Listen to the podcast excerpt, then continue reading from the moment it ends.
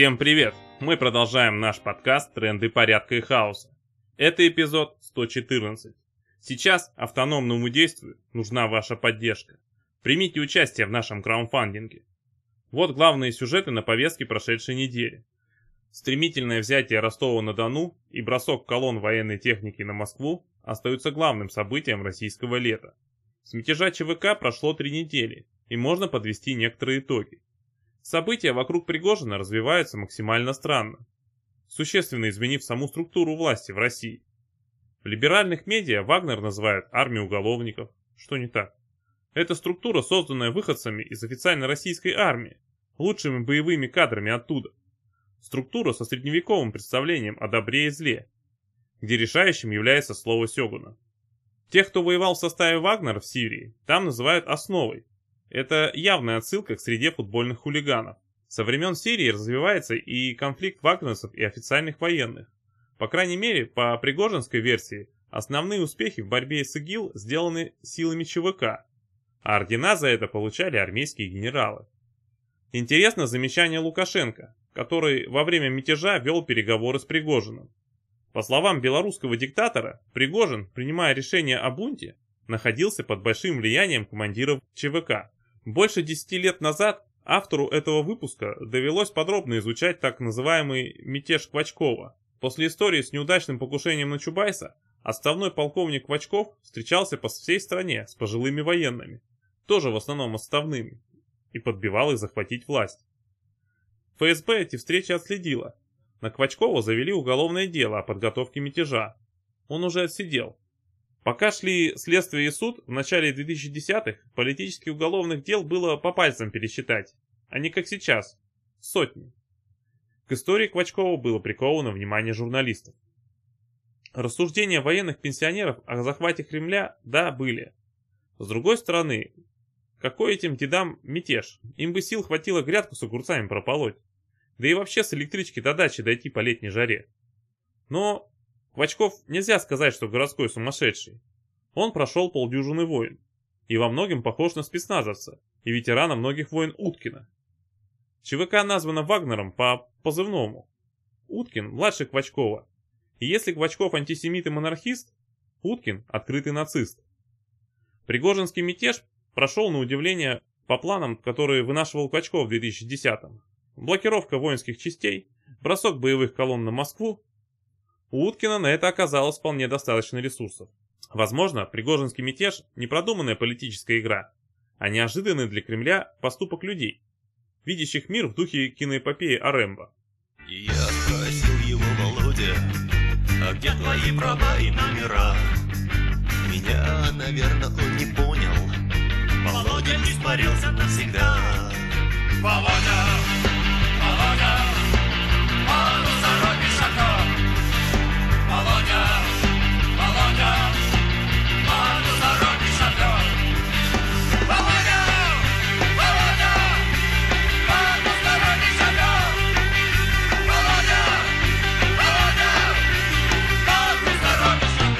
Эти, возможно, случайные события мощнейшим образом повлияли на устройство российской власти, разрушили миф о путинской вертикали. Путин публично объявил действия ЧВК мятежом, но уголовное дело закрыли с удивительными формулировками. Ни с кого не взыскали ущерба за разрушение в Ростове-на-Дону, Воронеже и других городах. Никто не ответил за уничтожение шести вертолетов и одного самолета российской армии, а также гибель их экипажей. Вроде как арестован генерал Суровикин, но официально это не подтверждено. И если так, это максимально странная история. Суровикин одним из первых выпустил видео с призывом к бойцам Вагнера прекратить мятеж. Суровикин очень популярный в армии генерал, похоже знающий свое дело. Оборонительные позиции ВСРФ, которые сейчас с огромными усилиями пытается продавить украинская армия, подготовлены именно Суровикиным. У Вагнера вроде как забрали военную технику и боеприпасы. Известный военкор Коц утверждает, что у пригожинцев изъяли тысячи тонн боеприпасов, то есть миллионы гранат, мин, патронов и снарядов. Как тогда понимать заявление Пригожина, что Минобороны перекрывало снабжение Вагнеру? Неясно. Перевод Вагнера в распоряжение Лукашенко само по себе удивительное решение, но пока непонятно в какой степени оно реализовалось. Пригожин, похоже, находится в России. Еще одна удивительная история – это встреча командиров Вагнера в Кремле с Путиным. А затем обескураженный комментарий Путина коммерсанту. Ну, дескать, я пытался поговорить с командирами Вагнера, а Пригожин не перечил. Также в комментарии коммерсанту Путин внезапно вспомнил, что структуры, которая чуть не захватила власть в стране и с которой он вынужден беседовать был в Кремле, вообще-то с точки зрения российского законодательства не существует. На этом фоне развиваются более мелкие сюжеты. Депутат Госдумы, единорос Гурулев, сливает в сеть аудиозапись рассказа отстраненного от командования генерал-майора Попова, на которой генерал костерит генштаб. После этого секретарь Генсовета Единой России Турчак публично отчитывает Гурулева, что он слил в СМИ непубличную запись.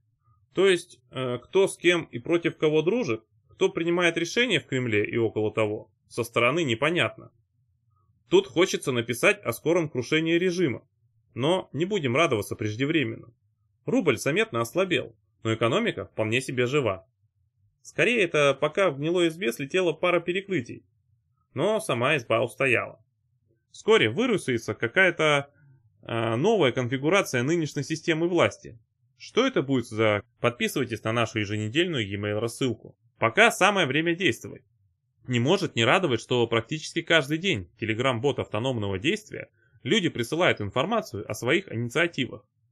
Кто-то в релокации устраивает пикеты, кто-то клеит стикеры в России, кто-то помогает политзекам, устраивает мероприятия. Оказывается, даже сейчас возможно в центре Москвы организовать лекцию об антимилитаристских движениях. И чем активнее будут россияне и релаканты, тем есть шанс, более адекватно будет устроена эпоха клонящегося к закату Путина.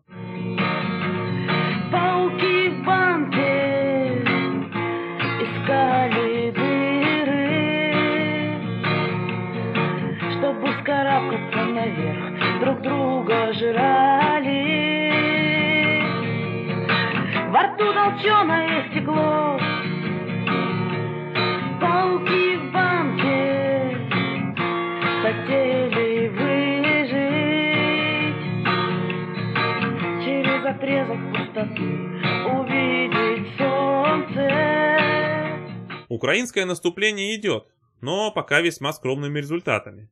И российские, и украинские войска несут серьезные потери. Но линия фронта не особенно сдвигается. Вопрос, на который из русского информационного пузыря ответа пока не видно. Насколько украинцы устали от войны? На какие жертвы они готовы пойти, чтобы вернуть себе границы 1991 года? 24 февраля 2022 года российские анархисты, в том числе под влиянием наших товарищей, на тот момент находившихся в эмиграции в Украине, поддержали э, в этой войне украинскую сторону. Но для нас это всегда было выбором меньшего зла. Нам отвратительно российская квазиимперия, но и не симпатично украинское национальное государство.